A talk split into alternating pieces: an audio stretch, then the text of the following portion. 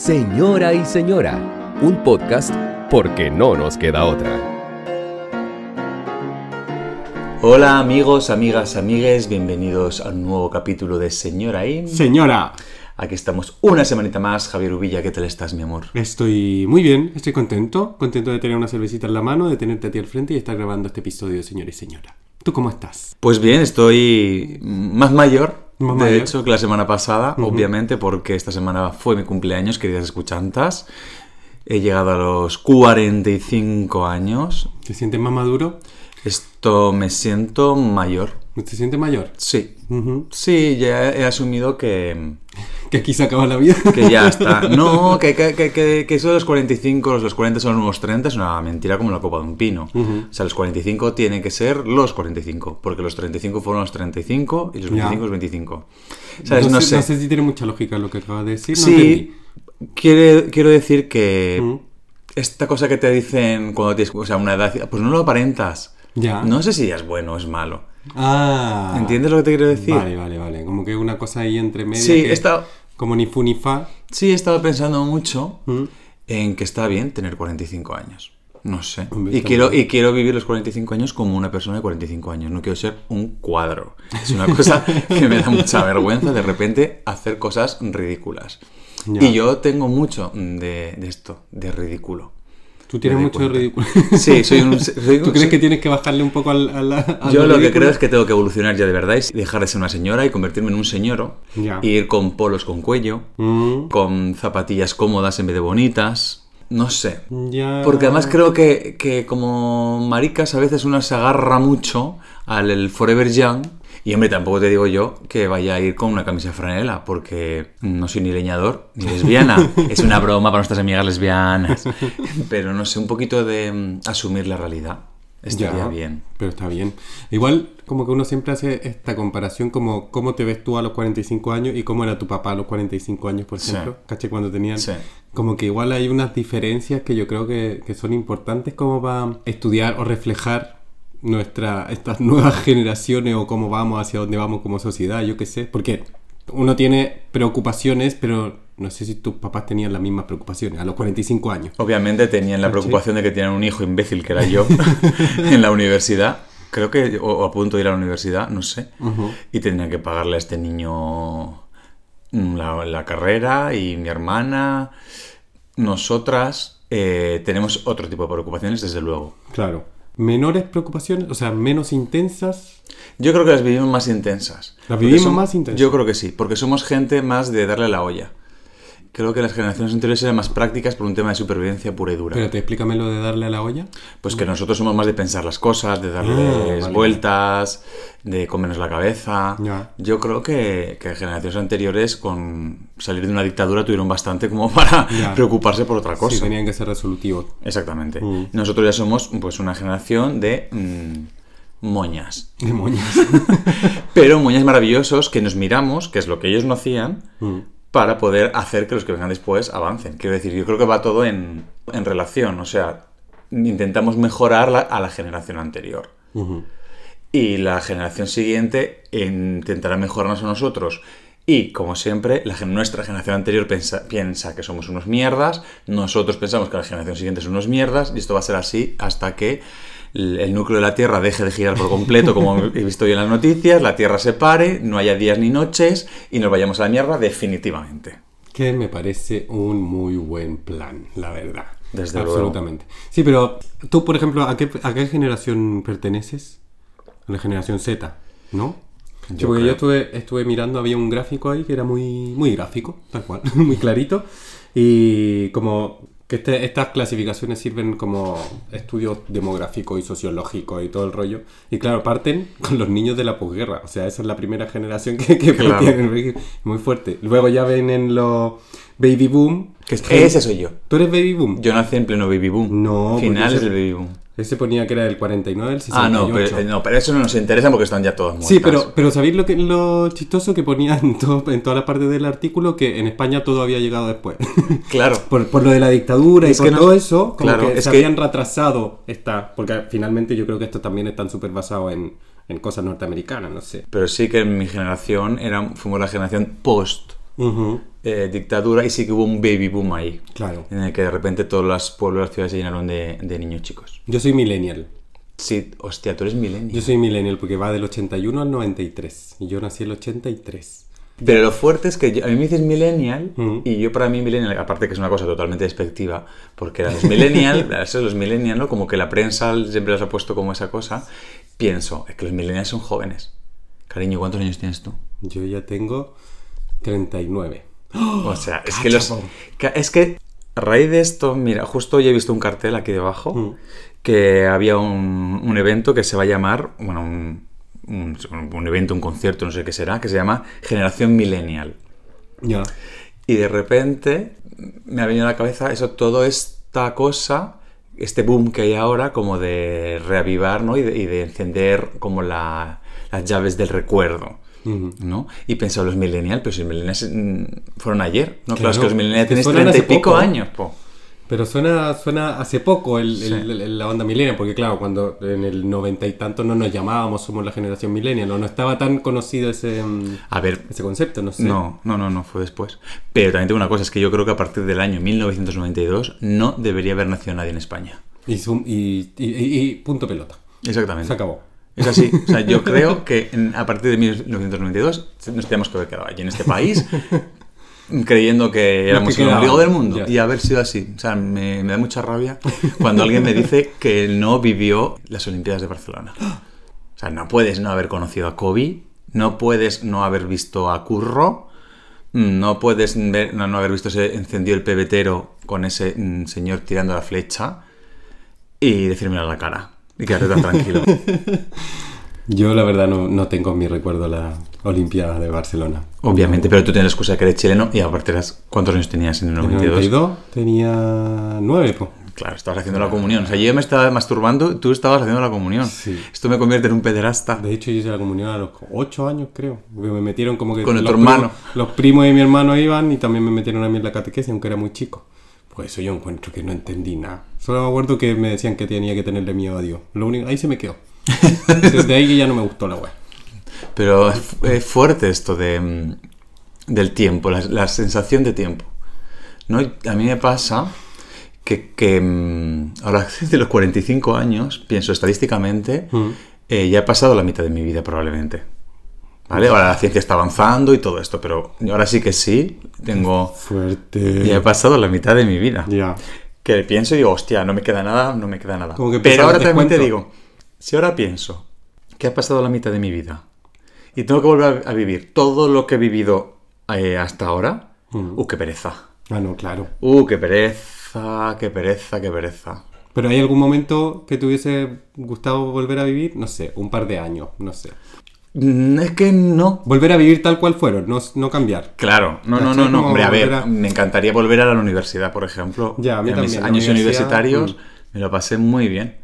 La universidad. Mis primeros años en Madrid me lo pasé muy bien. Es que creo que en general me lo he pasado bien. Ya.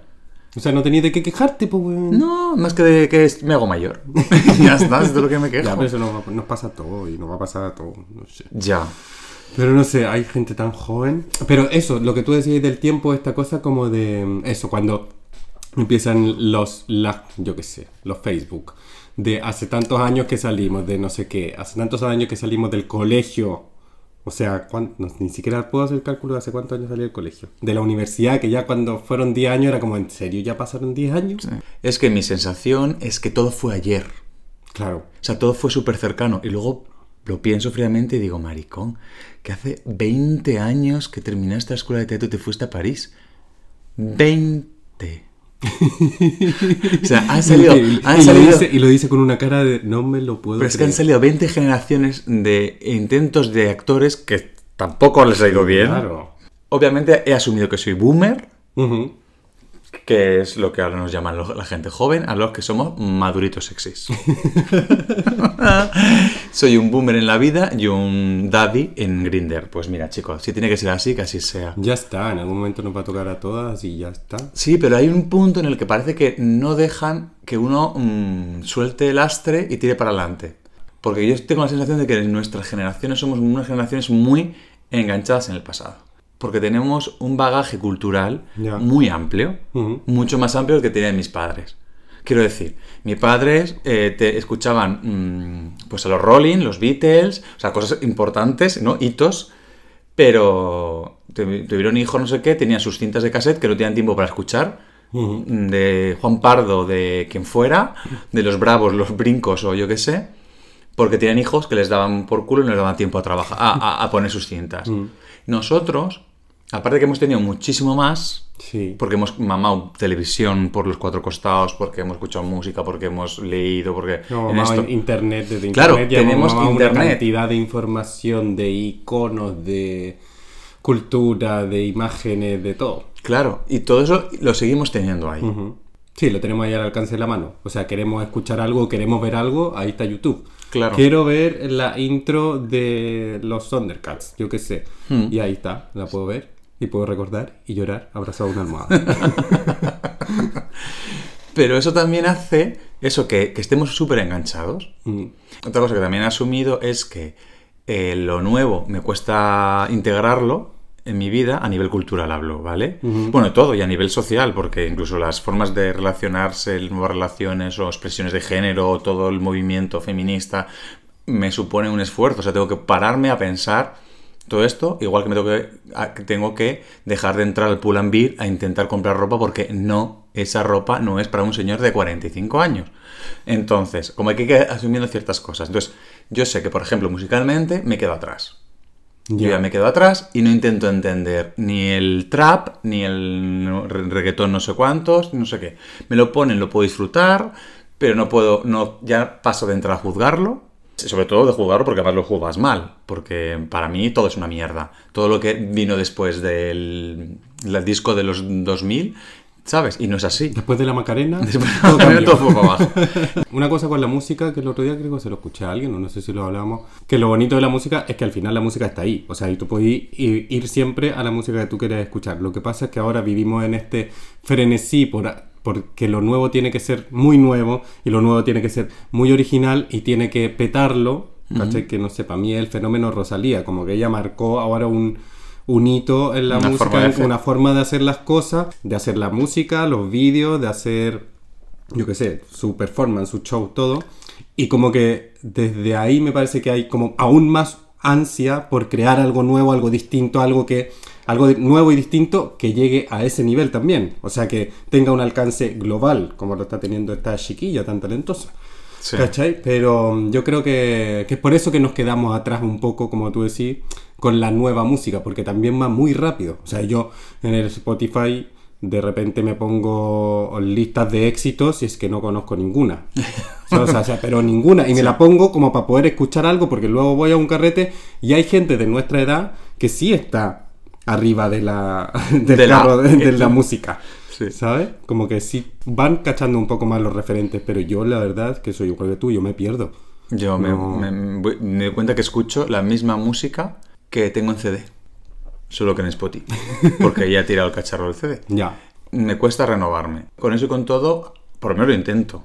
¿Cuándo fue que nos pasó? ¿Fue para un orgullo que fuimos ahí a Sol? Este orgullo. No, no, no, pero no, fue hace unos años. Ah, no. Fuimos a, a Sol, no sé si a ver a Miranda, creo que venía, Sí. ¿recordáis?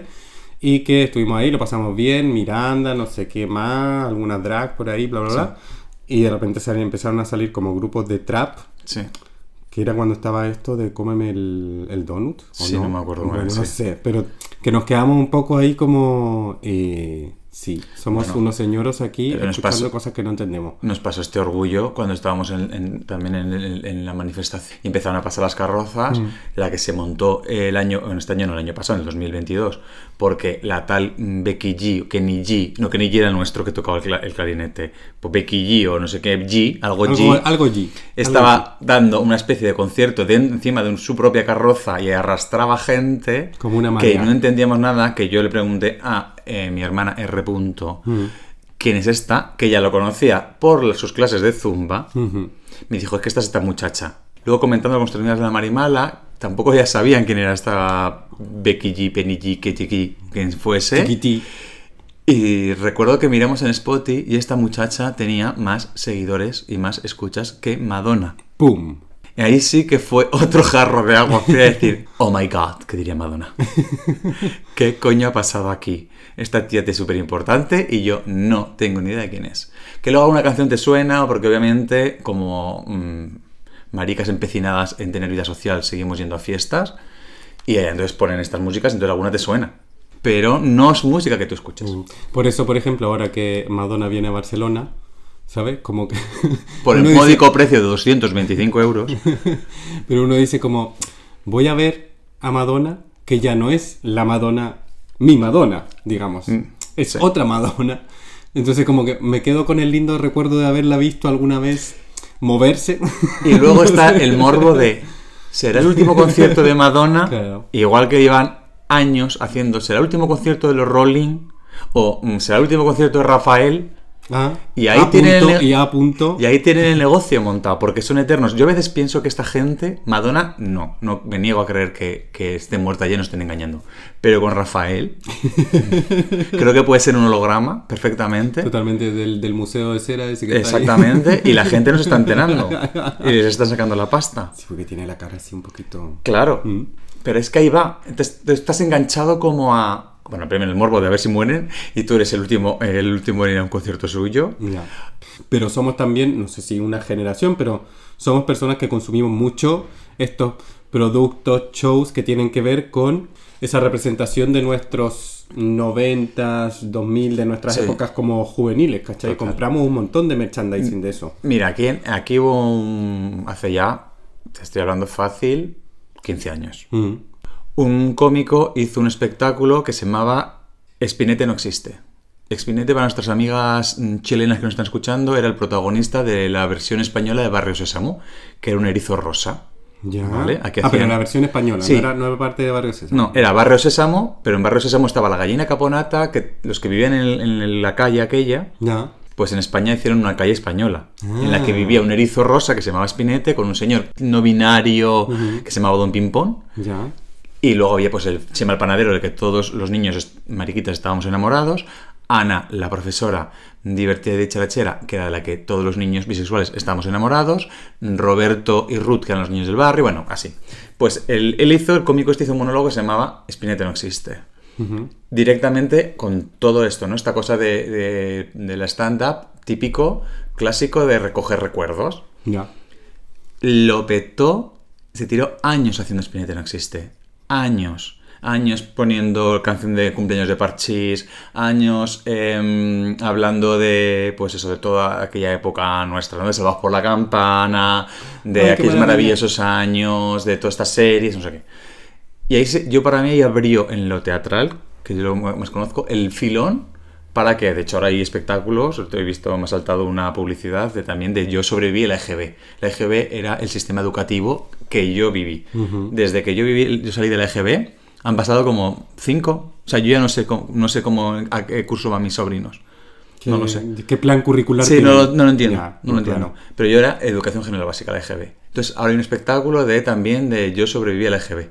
Hay un filón ahí con la nostalgia. Claro. Sí. Yo fui la última generación que dio la PAA, que era la prueba de aptitud académica. Después se llamaba prueba PSU, Pero eso era para entrar a la universidad. para entrar a la universidad. Después se llamó prueba de selección universitaria, creo que era. Pero fui el último mm, de la PA. Y también fui la última generación de mi colegio, Colegio Euclides de San Bernardo. Saludo a todos los cabros. Después de que salimos nosotros, quebró. y se fue la mierda. Un día me tienes que explicar lo del sistema educativo chileno porque me tiene fascinado esto de los colegios privados y cosas Eh, pues sí, básicamente se explica con privatización. Qué fuerte.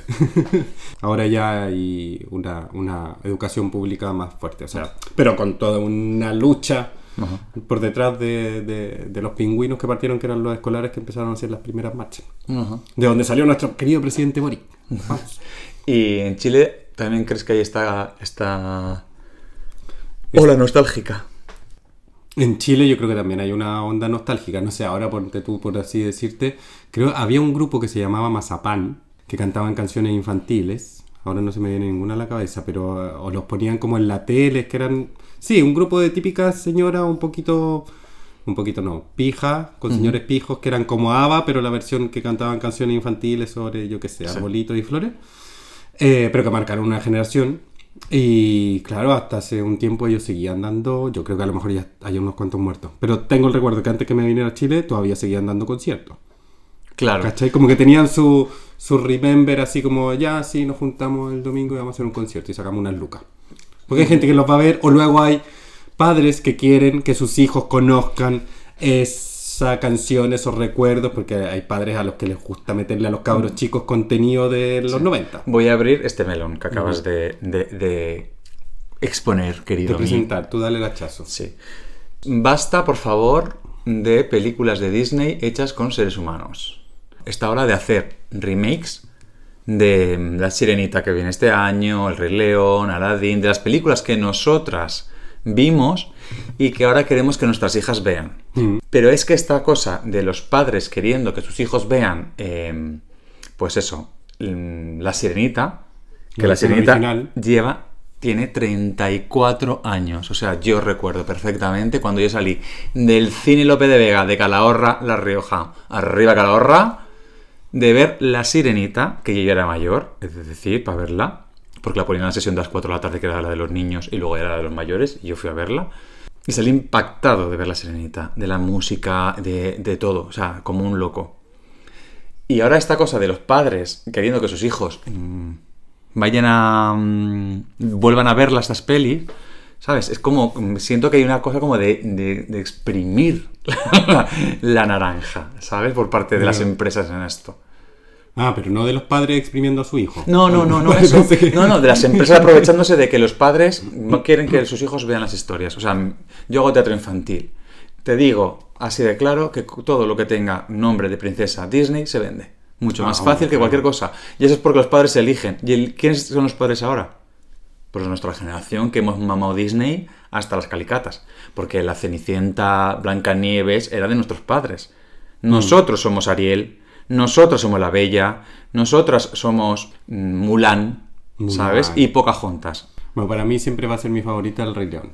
Yo me acuerdo que fui a verlo con unos primos. Sí, me acuerdo que la veía, que después la tenía en VHS y la veíamos un montón, Y me yo, la sabía de memoria. y yo de decir que, vamos, que yo que he sido hiper fan de Disney, que yo me compraba las películas y ya era mayor. Estoy repitiendo que yo ya tenía de aquella uso de razón, estaba ya en los 15, 16, 17 años, cuando eh, la época Aladdin y todo esto. O sea, yo llegué a ser un Disney adult. ¿Ves? Esta es una cosa que estoy orgulloso de mí de haber dejado de ser. Ahora mismo, pues no me voy a poner una sudadera de Simba. Cariño, por mucho que me gustara el Rey León. No, ¿Sabes? pues igual me la pondría. Yo no. Yo creo que hay un punto en el que ya eso es un red flag.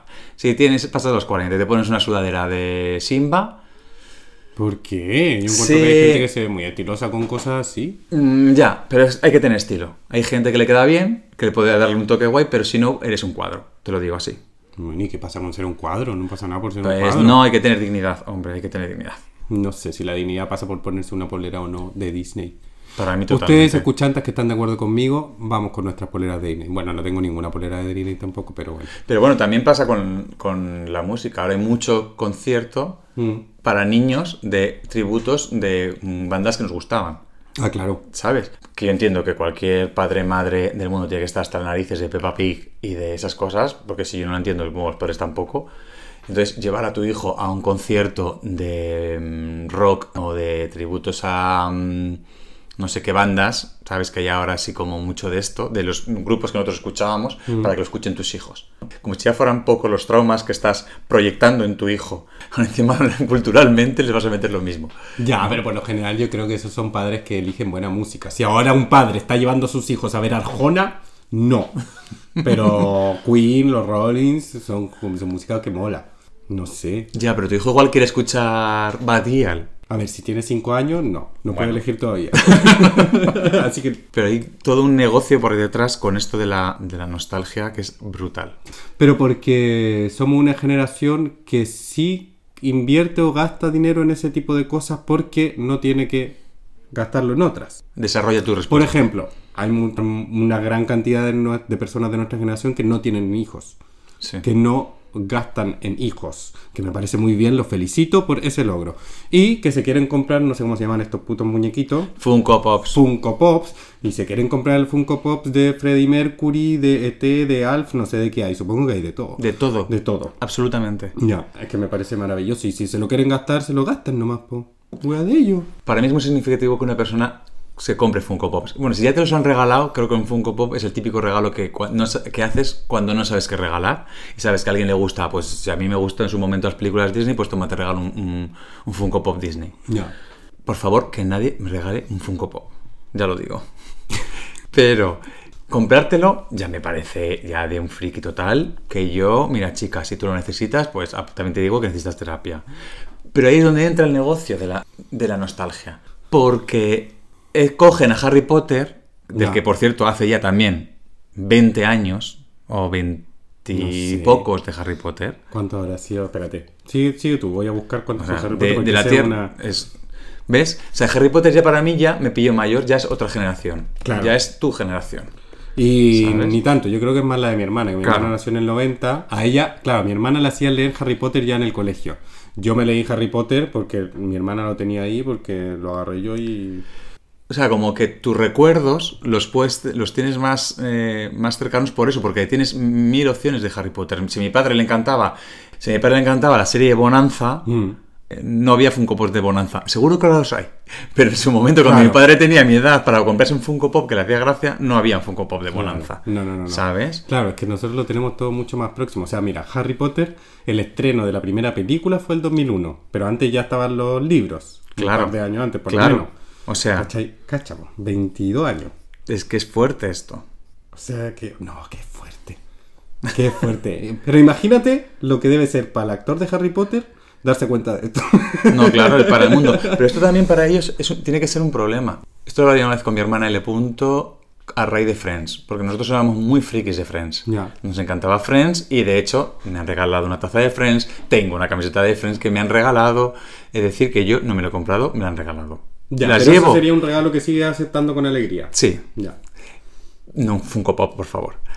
Pero eh, A pesar de que es una serie que ha envejecido. Regular, regular, vale, que sí que tiene comentarios homófobos, pero eran los 90, eran los 90. ¿Qué pasa con todos estos artistas? Que como tú los sigues viendo constantemente, y los sigues viendo allí, porque puedes estar viendo Friends eternamente, igual que puedes estar viendo la que se avecina aquí en España, que la Mm. ponen, llevan 20 años poniéndola eternamente.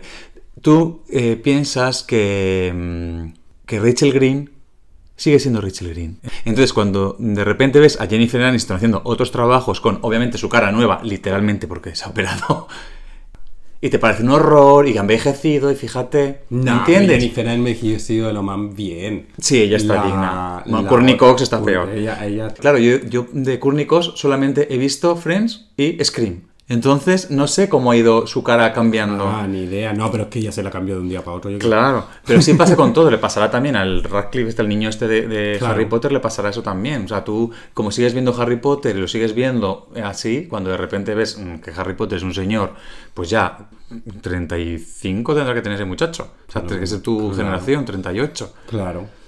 Eh, es como, uh, qué, uh, qué- qué- qué mayor está. Hombre, claro. Claro, sí, ya era un señor. Y hay gente que se recupera, pero mira, mm, Macaulay Culkin. Mm, bueno, pero lo queremos mucho. ¿A quién? ¿A Macaulay Culkin? Sí, yo lo quiero. Por supuesto. Le tengo mucho cariño por mi pobre angelito, que acá se llama Solo en Casa. Sí. Un nombre bastante raro, pero bueno.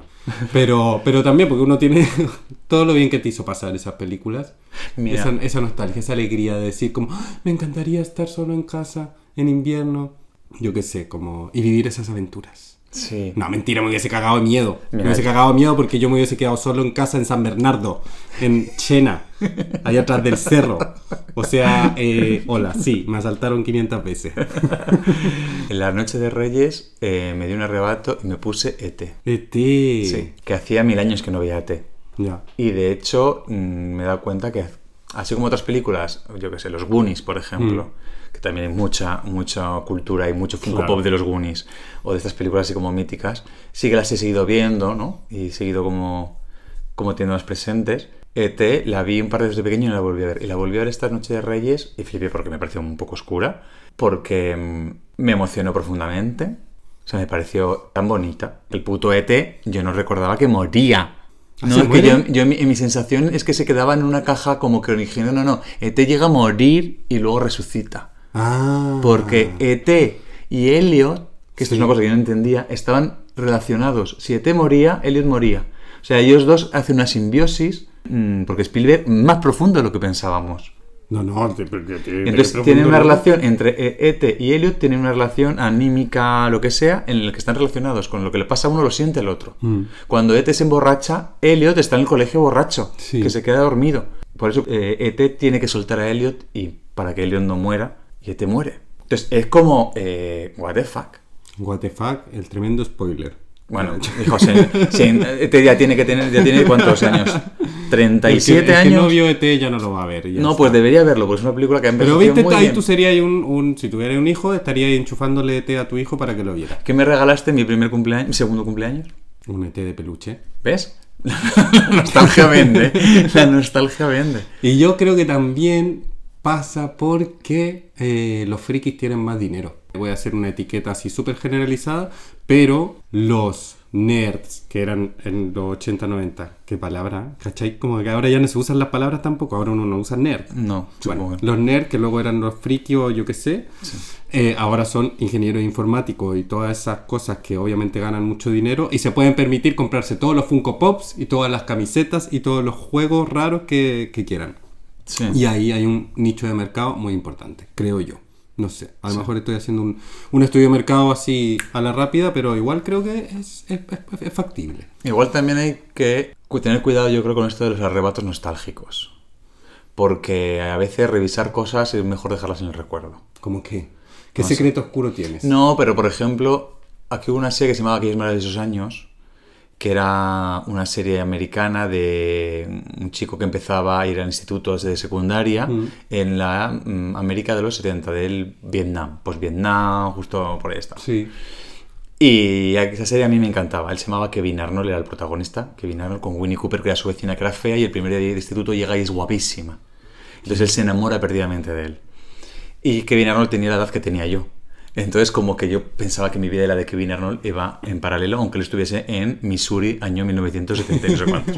¿Vale? Y yo en Calahorra, La Rioja, año 1990 y pocos. Y de repente esa serie la volví a ver, por estas cosas bendito YouTube, Ya. Madre mía. Es que es patética. Es, es de un lento, de un aburrido, de un. De un machismo. O sea, es todo, es todo ter- terrible. Es todo terrible, no hay por dónde cogerla. Y de hecho creo que han hecho un remake ahora. Hicieron un remake luego también de aquellos maravillosos años, pero la versión con una familia racializada. Está en Disney Channel. ¿Ah, sí? Sí. No la vi, no la vi. Bueno, ahora yo estaba viendo una versión de That 70 Show, que era una serie que daban, no sé si en MTV o en Sony. Sony, ¿cuál era el otro canal que.? Cacha, estos canales de cable. Ni siquiera plataformas, porque ahora hablamos de plataformas. Pero hubo un tiempo, queridos niños, en que veíamos televisión por cable. Era Sony y. ¿Cuál era el otro? No me acuerdo. Bueno, parece que está la Warner, no sé. Bueno, estaba That 70 Show, que era una serie sobre unos jóvenes en los 70, pero que estaba hecha en el tiempo en que se emitió. No, no era una serie de los 70, sino Sí. que estaba ambientada en eso. Y ahora me encontré con una la que serie que, estaba se llama... hasta, hasta, un Catcher. Sí. Aquí se Aston llamó. Catcher, Aston- Catcher. Guapísimo ese Guapísimo. chico. Con Demi Moore, otro gran mito también. Que mujer. Aquí también se llamó. No, aquí se llamaba Los Felices de Denta. Los Felices 70. Sí. Vale, ahora la serie, este remake que están haciendo, o sea que no sé si es un remake, no, es una secuela. Eh, Esos maravillosos 90, que está en Netflix, donde eh, aparecen los padres de los que eran eh, de la serie de los 70, que son los abuelos ahora de la nieta. Ujú. Entonces, es- y está ambientada en los 90. Pero la estoy viendo y uno, esos niños, porque son actores jóvenes además, no me reflejan el comportamiento de nosotros de los 90. Faltan espinillas ahí, faltan granos, falta ese pelo pegajoso, falta todo eso. Pero sí sigue teniendo un humor súper machista. Un humor súper... Que no, que no es gracioso, que no es inteligente. Creo que hubiese sido, esto hubiese estado bueno poder recrear esos 90, pero como con un humor un poco más fresquito y menos machista y más... Es que los 90 eran muy machistas. Ya. Pero Sí. ahí es lo que digo de estirar el chicle, porque también pasó con Padres Forzosos, eh, Full House, Ay, sí. que luego hicieron ah, la versión eh, con las chicas. Sí. con Ay, las verdad. Que fue un Sí. poco desastre. Sí, sí, sí. También, sí, sí. entonces ahí pues, a lo que voy, que es como que somos un nicho tan claro, Claro. porque creo que en general somos una generación muy mitómana. Mitómana de mito. Sí, de que tenemos nuestros mitos y los seguimos defendiendo, y el que era de, es de Madonna es de Madonna, y el que era de Britney Spears es de Britney Spears, y el que le gustó Kurt Cobain seguirá gustándole Kurt Cobain. Porque además, seguimos, vuelvo a lo mismo, tenemos ese acceso muy fácil. Y los mitos que se van cayendo, no que sé, los cotilleos de, de esas personas que, que en algún momento fueron ídolos, ídolos, y que después seguimos conociendo sus vidas.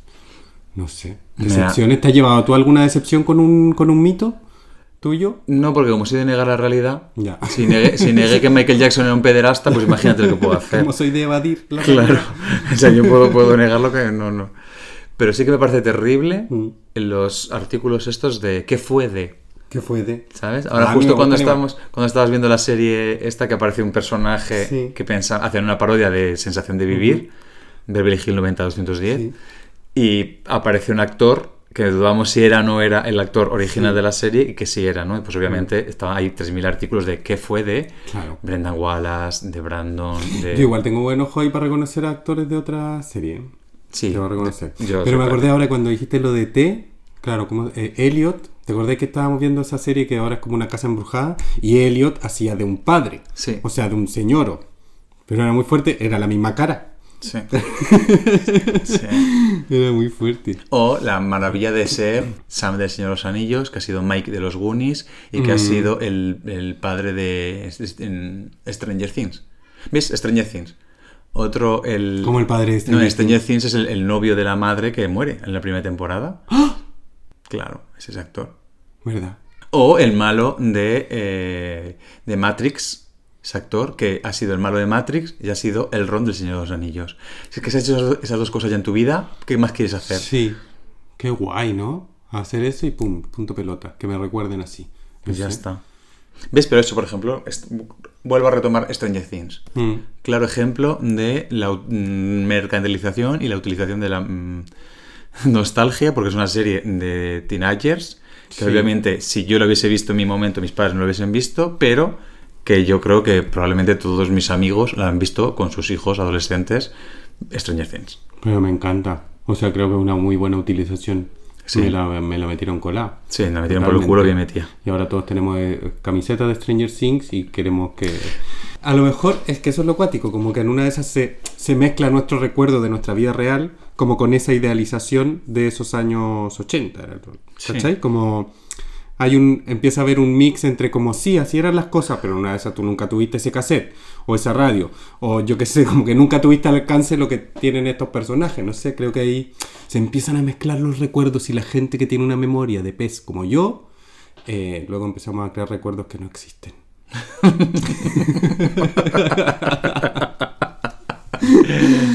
Ah, ¿Qué más? Yo siempre tengo nostalgia de Alf. Alf me gustaba bastante. Yo he estado viendo Alf. esta ¿Has estado viendo Alf? Es que tú igual eres de revisitar las cosas. Yo como que me acuerdo y digo, "Oh, me encantaba Alf. Pero Alf no- es cruel, ¿eh? Alf. Sí, Es una serie súper cruel, muy chunga. El comiendo gatos. comiendo gato. ¿Ves? Es una de esas cosas que ahora mismo pues no se puede hacer. Hija, pues era Alf. Me acuerdo que una cosa Tenía que siete encantaba- estómagos. Vamos a ver, ¿no va a comer gatos? que me encantaba de Alf era que celebraban los funerales en Melmac. Sí. Cuando la gente se moría hacían fiesta y cuando era cumpleaños era como... no, Oh. no, cumpleaños. Qué maravilla. Las chicas de lo estuve revisitando, que también es viejísima. Acá veían la, la Niña Maravilla, que era una niña robot. Hostia. ¡Uh! Es que eso era súper machista. ¡Buah! Acabo de caer. Era una niña robot. eh, yo creo que esta era como de los fines de los 70, porque cuando yo la veía ya era más o menos antigua. Pero era una niña robot que inventaba un. El jefe de familia, digamos, el padre de la familia, inventaba a esta niña. Había un hermano, pero la niña iba vestida como sirvienta un poco. O sea, tenía un, su vestido de niña, pero también tenía su, su Mantel, delantal, sí. ¿cachai? Y limpiaba y todo el rollo. Era como una robo- robotina de los supersónicos, Ajá. pero niña. Sí. ¿Sabes? Como una cosa así. Y claro, e- era- había inventado una niña para que hiciera la limpieza. Qué fuerte. No, pero es que era todo así. Mm.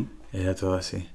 Yo de las series sí que recuerdo que me encantaba una que paraba el tiempo, no sé cómo se llamaba, que juntaba los dos dedos y, entonces tenía un problema, se complicaba la cosa en su vida. Ella era una extraterrestre Mm. que hablaba con su familia que estaba en su planeta a través de un prisma de cristal, creo que era algo así. Y entonces, cuando parece que le iban a pillar o había un, problema en el instituto porque el chico popular estaba enamorado de ella, no sé qué sé cuántos, tocaba, se tocaba los dos dedos índices y entonces cortaban, iba a un plano que se, en el que se veía la- la- un globo terráqueo y frenaba, entonces paraba el tiempo. Entonces solucionaba lo que tenía que solucionar, luego daba una, juntaba las dos palmas y el tiempo volvía. Y esto me acuerdo de esa serie muchísimo. Que me, hacía, que me hacía Muchísimo. mucha gracia. ¿La vas a revisitar? Es que no me acuerdo cómo se titula. Si alguien se acuerda, por favor, que nos lo escriba por Instagram. Porque me gustaría verla, porque igual también era un puto horror. Sí, seguramente. O sea, y la calidad también de, los, de las animaciones. Yo qué sé. eh, a mí que no me gustaba el fútbol, pero igual veía. ¿Cómo se llaman? ¿Campeones? Lo- las campeones, sí. Los supercampeones. eh, con Benji Price y todo el Sí. rollo. Oliver, Benji. Sí. Y no sé, pues todos estos momentos en que pateaban la pelota y ese plano de la pelota, esa animación de la pelota súper... medio Apepinada. puta, que duraba 5 segundos, pero que te mantenía en tensión igual, otros ritmos. O sea, ¿en serio a alguien le quedan más ganas de ver Avatar? Porque es que no lo puedo entender. O sea, ¿en serio vas a estar tres horas de tu vida sentado en una silla viendo Avatar otra vez? Si ya lo hicimos hace 15 años, ¿por qué volver a hacerlo ahora? ¿Tanto tiempo tiene Avatar? ¿La primera? No, ¿sí? amor. ¿En serio? Sí. Nah. Es mi época AP, ¿Qué es tu época, P? antes de las pollas. Ah. Avatar. Hombre, la fui a ver yo con mi exnovia al Kinépolis y luego cenamos a Taglatela, como una buena pareja heteronormativa. Qué buen plan. Hombre. Justo te iba, yo justo te iba a decir que había sacado entradas para Avatar y después ir a comer a un italiano. Pero deberíamos hacerlo. Vamos a hacerlo y vamos a comentárselo a todas nuestras, a nuestras telescuchantas. No, yo feliz vería Avatar. A mí me entretiene. ¿Tú viste en Chile Avatar en 3D? No. Entonces, ¿por qué viste Avatar? Si la gracia era verlo en 3D. No, también se puede ver en 2D y es la historia lo entretenido. La, histo- lo entretenido, lo más aburrido es Pocahontas. Si estaba Por eso. Es una nueva Pocahontas en un planeta y una galaxia desconocida en una ficción que no tiene ningún sentido. Bueno. Porque como seres humanos estamos destruyendo la ecología y nunca vamos a poder alinearnos con seres maravillosos o árboles o cosas así. Total. Así que, sí, muéranse todos, ya está. Igual hay una cosa que a nosotros nos pasó, eh, por lo menos aquí en España, y es que, claro, solamente había dos canales de televisión. O sea, todo el mundo consumía más, más o menos la misma cultura. Ya. Todos nos hacíamos más o menos fans de los mismos. O sea, era más masa. Sí. Ahora mismo, con tanta opción, que para- por otra parte es la parte para mí más interesante y más enriquecedora de- del mundo de Internet, pero sí que me parece que cuando dentro de eh, 20 años hagan un, mm, como un espectáculo mm, en el Within Center mm, que se llamará no sé qué, eh, que se llame Generación... ¿Cómo se llaman los niños ahora? ¿Generación de cristal? ¿O cómo se llaman? No, la- hasta el 2010 son la generación Z y ahora creo que son los alfa. Bueno, pues la generación alfa van a tener un, va a ser mucho más variado que los espectáculos de ahora. Yo ahora mismo sé que si voy a, voy a un super LGB de estos, y es el negocio que tienen, sé qué grupos van a tocar. Van a tocar Hombres G, va a tocar La Guardia, aparecerá igual Edicia Sabater para poner el toque friki, porque fue nuestra presentadora infantil. Alicia Sabater sigue haciendo un Em, robot. Van a poner DJ Nano Chimobayo. O sea, sé, sé que, cuál va a ser la lista ¿no? de, de- de Sí, ya tiene el, participantes. el programa hecho. ya. Sí, porque, sé, porque es lo que escuchábamos. Y escuchaba mucha gente porque no había más. ¿Entiendes lo que te quiero decir? Ya. Y entonces, y de hecho creo que de esto viven esa- es- esto- estas productoras que montan estos, estos grandes eventos. De, aparte de la nostalgia, el aburrimiento de los de mi generación que han sido padres y que no pueden salir a pegarse una fiesta, entonces van un día a esto y se vuelven locos y se lo pasan como enanos porque les daría igual lo que fuera, porque a esta gente lo que les pasa es que están aburridas, entonces necesitan Pero a mí salir. eso me parece muy bien, porque de verdad, yo también cuando voy a bailar y ponen canciones que de verdad no me hacen bailar y de repente te tiran una Britney, está bien. ¿Por qué no puede ser que te tiren una Britney? Por Me supuesto. Estupendamente. Y si hay una fiesta que solo va a poner a Britney Spears y vamos a estar todas moviendo las caderas, aunque tengamos 40 años, me parece estupendo. Sí, porque sí que hay una cosa que hay que hacer es ubicarse. Sí. en el tiempo. Y esto yo creo que con el colectivo LGTBI, bueno, hablemos de los maricones, lo llevamos un poco regulero porque tendemos a estirar esto de la eterna juventud. Entonces de repente te no estás viendo. mal. Ya, pero te- yo me estoy viendo de repente y ir, ir al mm, Delirio Live una noche Ya. porque quiero salir a bailar. Sí. Y de repente, eh, claro, obviamente me van a estar mm, poniendo mm, de Bad para aquí. Ya. Y no conozco a nadie, entonces me cabreo porque fíjate, solo ponen reggaetón. Claro, cariño, es que es lo que la gente de veintipico años o treinta y pocos, que son los que salen un martes en Madrid, hacen. Porque tú deberías estar teniendo hijos y cuidándolos y siendo un buen cristiano. ¿Sabes? Entonces, Pero me parece que el que lo hace, que lo haga. No me Eh. parece nada, no me parece Igual- ni indigno, ni, ni nada. me pero te sientes desubicado. Yo me pasa de repente que miro personas que no, alrededor hay y personas pienso... que tienen la capacidad de no sentirse desubicados y estar ahí dándolo todo como si tuvieran 25 años. Me parece estupendo. ¿Tú crees que cualquier tiempo pasado fue mejor? Eh... Uh, qué intensa la pregunta. Yo creo que sí y no y sí. Depende del tiempo, porque los tiempos en que me llamaban maricón por ahí y me dolía mucho, no. Pero los tiempos en que me han llamado maricón, que ah, del pasado, y que me ha dado igual, sí. Yo creo que no. ¿No? ¿No te gusta tu Yo pasado? creo- sí, me gusta muchísimo mi pasado. Pero, eh, joder, los tiempos que van a venir también van a estar bien. O sea, creo que todo, todo tiempo tiene su lado bueno y su lado malo, lo Claro, que dices. obvio. Entonces, eh, estar enganchado en que cualquier tiempo pasado fue mejor, pues chica. no. Ah, no, no, no, no, no. Yo en ese sentido creo que trato de ser lo más abierto a las cosas nuevas. ¿Sabes? Eh, hay cosas de la música que no entiendo, comportamientos, redes sociales que no manejo y tal, pero en términos como ideológicos, por así decirlo, eh, o filosóficos, cómo queremos enfrentarnos y relacionarnos como seres humanos, creo que soy súper abierto a las cosas buenas que están pasando. Sí. Culiados fachas que quieren seguir haciendo que el tiempo sea una piedra, que nunca cambie nada, a esos los detesto. Pero a la gente que trae cosas nuevas, vengan. ¿Cachai? Obvio. Si hay cosas buenas que tienen que suceder. Ahora, sigo sin tener ninguna esperanza en la humanidad. No pasa nada. Pues para ir terminando este capítulo, Ujú. me gustaría dejar yo hoy grabada para la posteridad. Porque todo tiene que terminar, como las etapas en la vida también. Exactamente. Una frase de Alaska, hablando de gente eh, nostálgica y que se le ha ido la puta cabeza. Ya. ¿Ves? Si yo también soy capaz de, de ir a un concierto de Fangoria y negar la realidad, Mm. ¿cómo no voy a...? En fin, bueno. Pues una frase de una canción de, de Fangoria que dice que la nostalgia es una droga dura y adictiva. Mm. Me parece interesante. Mm. Creo que, amigas, está bien que estemos nostálgicas, está bien que mm, paseando nos pongamos de repente a escuchar aquel disco de los Backstreet Boys Ah. Que nos hizo sentir o aquel momento en el que vimos Drácula de Bram Stoker y pensamos que el amor tiene que cruzar océanos y si no, no es amor. O nos creímos que mm, éramos Amélie y que nos iban a venir a hacer una gincana por París para encontrar el amor de nuestra vida. No va a pasar, ya sabemos que no va a pasar. No, ya no pasó. Y todo lo que disfrutamos mientras pensamos que iba a pasar. Y es que es, y que es importante tenerlo en cuenta, porque si no, ¿por qué te levantas cada mañana? No puedo creer esta, reflexión tan positiva y romántica después de todo lo que has dicho en este programa, de que todo está mal y que todo... No, no es que esté mal, es que todo está mal, pero es que todo va a seguir estando mal. Entonces, mm, emperrarte en que esté bien, pues mira, cariño. Tira para adelante. Exactamente, pues me vuelvo a ver mm, Mulan Rouge de Baz Luhrmann y, y Te Can Can Can y Roxanne, Chan Chan, y ya está. Ay, qué maravilla. En fin. En fin, bueno, vamos a seguir aquí un poco nostálgicas. Deberíamos tomarnos un vino a la luz de las velas y llorar. y llorar, porque, porque el tiempo pasa y sigue pasando. Mientras yo estoy diciendo esto... Time goes back so slowly. Mira, ¿Qué? Time goes back so slowly, Madonna, Music. Ujú. ¿Sabes cuántos años hace de ese disco? ¿Cuánto?